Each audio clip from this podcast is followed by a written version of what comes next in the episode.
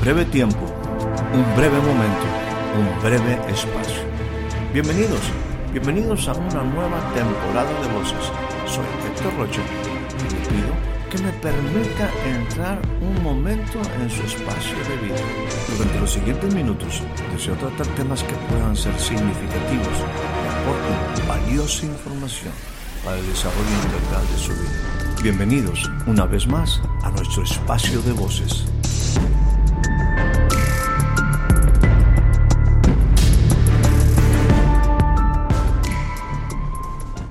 Y hablando un poquito de esta cuestión de yo soy manso y humilde, eh, precisamente en estos días pasados, hablaba de, cuántas veces Jesús en sus, en sus declaraciones de yo soy, eh, él en un momento pues eh, enfatizó alguna otra área de su carácter.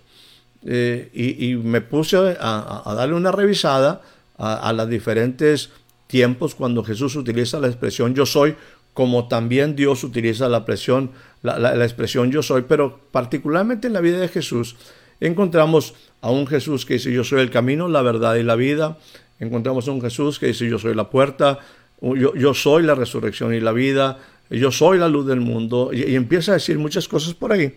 O, en esas declaraciones, hasta eso, no, no tantas, son como 12 o 13 en los diferentes evangelios, pero, pero en, ninguna, en ninguna de esas sí hace referencia a lo que va a ser su vida, lo que él realmente es. Pero en función de su carácter, no, no aparece más que esto y está implícito el, aquí dice, aprendan de mí que soy manso y humilde. O sea, que yo soy manso y humilde. Y estas dos características para mí son sumamente importantes en el sentido de un corazón correcto para poder cumplir un propósito. Un corazón correcto para cumplir un propósito y no solamente para cumplir un propósito, sino para mantenerme en el propósito. La mansedumbre y la humildad es precisamente esa condición que se requiere para que yo pueda aprender. Eh, lo hemos dicho, lo contrario es precisamente lo que se manifestó, el orgullo, la rebeldía, ya sé todo, ¿por qué tengo que hacerle caso a Dios? ¿Por qué tengo que hacerle caso a sus mandamientos? Yo sé, yo puedo, son mis planes, son mi destino, soy, y yo, yo, yo, yo, ¿verdad? En el caso de Jesús dice, bueno, pues tú sigue con tus cosas, veremos cómo acabas, pero si tú eres sincero pues, y vas a terminar no en la forma que tú quieres, entonces vas a tener que venir a mí, te voy a decir que no te voy a, no voy a cambiar tu vida, sino te voy a enseñar que aprendas de mí a desarrollar un carácter que te va a permitir volver a lo que Dios estableció, a lo que el Creador estableció, a lo que mi Padre quiere, y entonces tú vas a ver que tu vida va a tener un cambio radical. Déjeme, déjeme, por cuestión de tiempo, vamos a estar platicando algunas cosas más, pero déjeme platicar algunos detalles que dice Proverbio, la importancia del corazón.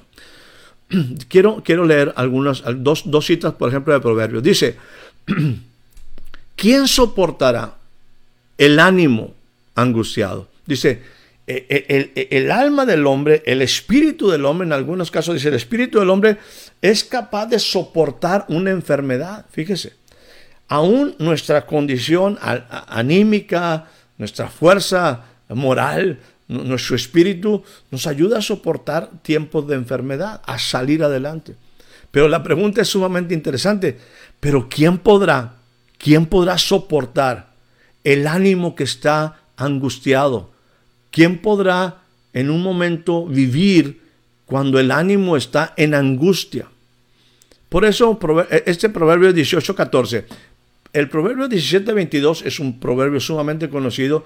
Dice, el corazón alegre, un corazón alegre, es, un, es, una buen, es una buena medicina, es un buen remedio. El espíritu triste, el espíritu quebrantado, el espíritu en depresión, el espíritu cansado, el espíritu, ese va a secar los huesos, va a secar los huesos. Dice Proverbios 12:25, la ansiedad, la ansiedad, el afán, la carga en el corazón del hombre lo deprime, pero la buena palabra lo alegra.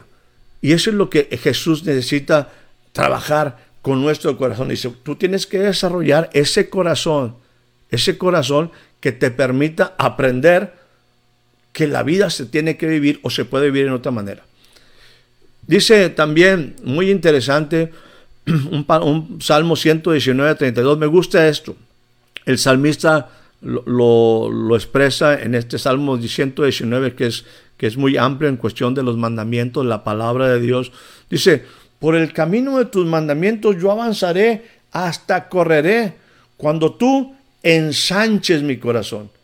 En, en otra versión dice, cuando tú saques mi corazón de la angustia. Cuando tú saques mi corazón de la angustia, yo voy a estar en una posición donde hasta puedo correr, avanzar, pensar libremente, no estar cargado, no estar trabajado, no estar deprimido, no estar agotado. Voy a ser mucho más eficiente. Decía también el Salmo 4.1, dice lo siguiente, dice, respóndeme Dios, respóndeme Dios, oh Dios de mi justicia. Cuando yo estaba en angustia, cuando yo estaba con un corazón apocado, cuando yo estaba con un corazón otra vez trabajado, eh, cargado, angustiado, depresivo, eh, yo digo flojo, ojeroso y sin ilusiones. Dice, tú me hiciste ensanchar, tú me hiciste ensanchar, o sea, tú cambiaste mi corazón. Y en este aspecto es donde, donde quiero hablar precisamente de, cómo Dios, de cómo Dios, y voy a darte algunas cosas sencillas por cuestión de tiempo, pero te diré cosas, cosas muy, muy, muy simples, ¿no? Eh, cuando yo empiezo a andar en los principios de Dios, mi corazón se empieza a, ensanchar. ¿Cómo Dios, cómo Dios ensancha mi corazón? Y, yo he encontrado tres cosas. Número uno, Él hace, manifiesta su presencia. Número dos, Él te empieza a dar una palabra, una palabra que es espíritu y vida y empieza a tratar con tu mente y tu corazón. Y número tres, Él definitivamente tiene el poder para hacer un cambio radical en tu vida. Eh, tiene un poder para hacer un cambio en mi vida y tiene poder para respaldar lo que Él ha prometido, lo que Él ha dicho y tiene el poder para respaldar mi vida. Por lo tanto, habrá momentos en que aún las adversidades sean reales, los momentos, eh, el trabajo siempre va a producir el propósito, el, yugo de Jesús, aunque es fácil y que su carga es ligera, no deja de producir adversidades, no deja de producir. Jesús vivió una vida eh, eh, en adversidad, Jesús vivió una vida que estuvo pues eh, en muchos sentidos con, obstáculos. Pues, el, propósito no es sencillo y de eso vamos a hablar un poquito. Pero, pero voy al punto de que el cambio se tiene que dar en mí. Y, y Dios es capaz de producir y aún transformar no las circunstancias, sino mi posición, mi condición, y aún hacer mis pies como de sierva y, volver a las alturas que Dios quiere para mi vida, aunque las cosas estén complicadas.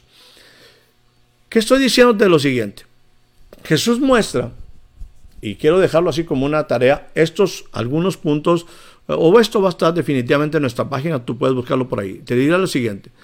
Jesús muestra en sus palabras de yo soy manso y humilde, eh, algo que sí era, que habla de su carácter, habla de un carácter de reino, de un carácter de restauración, de regeneración, de fuerza, de fortaleza, donde la mansedumbre y la humildad no son palabras, sino que son virtudes del corazón. Es, son, es lo que llamamos cuando una virtud es un valor que se incorpora, que, lo hacemos en nuestra vida, no es una teoría, ese es mi estilo de vida. Y, Dios trata con el corazón para que ese corazón pueda permanecer en el propósito, alcanzar el propósito, permanecer en el propósito y ver que, en todo ello hay un gran propósito. Y, entonces, e, ese, ese es el, el, corazón que debe predominar en nosotros, en nuestra relación con el Padre, para poder disfrutar de las bendiciones del Padre, cosa que no estuvo en el primer en el primer Adán. Pero el segundo Adán dice, yo soy manso y humilde de corazón y te invito a que te unas a mí, que aprendas de mí, tú vas a ver que tu vida va a tener un cambio radical. Y entonces, en esta, en esta condición, te, te diría siete puntos que son sumamente importantes y con esto concluyo. Escúchame bien. Solo con un corazón manso y humilde se puede, escúchame bien. Número uno, disfrutar de la comunión con el Padre. O sea, eh, me, gusta y por ahí hablaba hace unos días también respecto a cuando, cuando un niño, porque muchas veces Jesús dice, toma un niño, lo pone en medio y dice, mire, si ustedes no fueran como este niño, no pueden entrar o no pueden ver el reino de los cielos o no pueden ser parte en el reino de los cielos. Y creo que generalmente un niño es manso y humilde. Yo pensaba, y, no me haga mucho caso en esto, pero yo pensaba, ¿hasta cuándo un niño es manso y humilde? Yo decía, pues hasta que tiene hermanos, ¿verdad? Porque ya cuando llegan los hermanos, ya entonces empieza, esto es mío, y, esto es nada más es mío, y nada más atiendanme a mí, y, y empieza a tener un conflicto. Pero generalmente un niño es manso y humilde, y es donde tenemos que volver a nacer para ser un niño que está dispuesto a aprender. Y algunas veces usted me ha escuchado en la relación con el Padre. ¿Qué significa nacer de nuevo? Que amas el tiempo con el Padre, que le crees al Padre y que estás orgulloso del Padre. Cuando la Biblia nos dice que vamos a volver a nacer, nos pone en una posición de aprendizaje, con un corazón de niño. Amo estar con el Padre necesito estar con el Padre. Me gusta, disfruto estar con el Padre. No solamente eso, amo escuchar sus palabras, me interesan sus palabras y cuando lo veo, yo digo, wow, Él es mi Padre, estoy orgulloso, eh, puedo hablar jactanciosamente de Él y hasta puedo alabar. Eso es disfrutar. Cuando yo tengo un corazón manso y humilde, yo disfruto la relación con el Padre, la comunión con el Padre. Número dos, yo disfruto algo que es sumamente importante, disfruto, amo, amo la vida, amo la vida, vivo la vida agradecido, Dios definitivamente esto es maravilloso, todas las cosas maravillosas que tú creaste y que las creaste para que yo las pudiera disfrutar. O sea, disfruto la vida. Me gusta el término que utiliza el Nuevo Testamento, el que quiere amar la vida y ver días buenos. Yo quiero amar la vida, yo quiero ver días buenos. Eh, usted sabe que, eso no, no, se va a dar en automático, sino yo no voy tomando decisiones.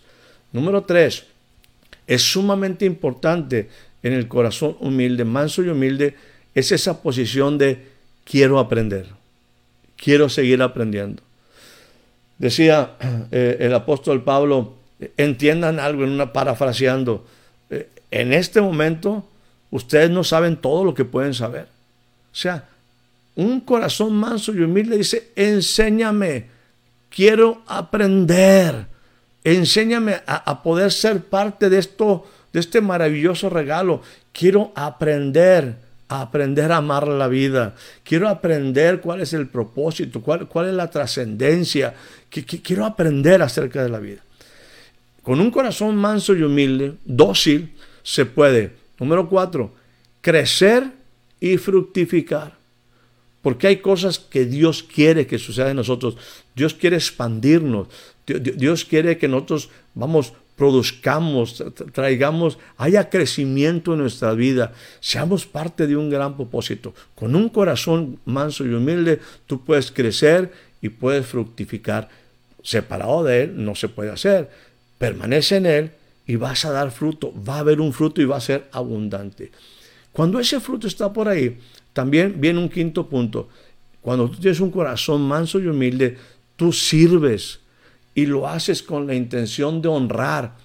Un corazón manso y humilde siempre va a honrar y siempre va a estar dispuesto a servir.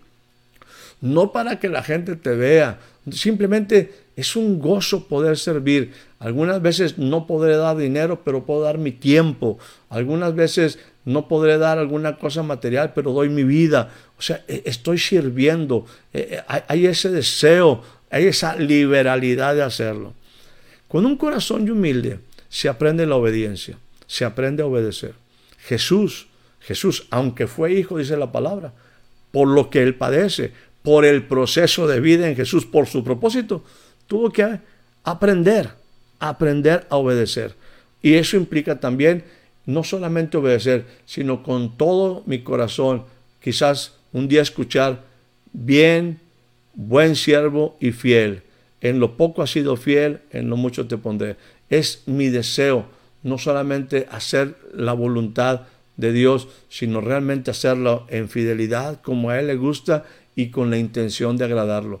En lo que es un corazón humilde se da esta dimensión de obedecer y cumplir con gozo la voluntad del Padre, aunque algunas ocasiones no sea sencillo. Y finalmente, solamente con un corazón manso y humilde, cosa que el reino busca restaurar.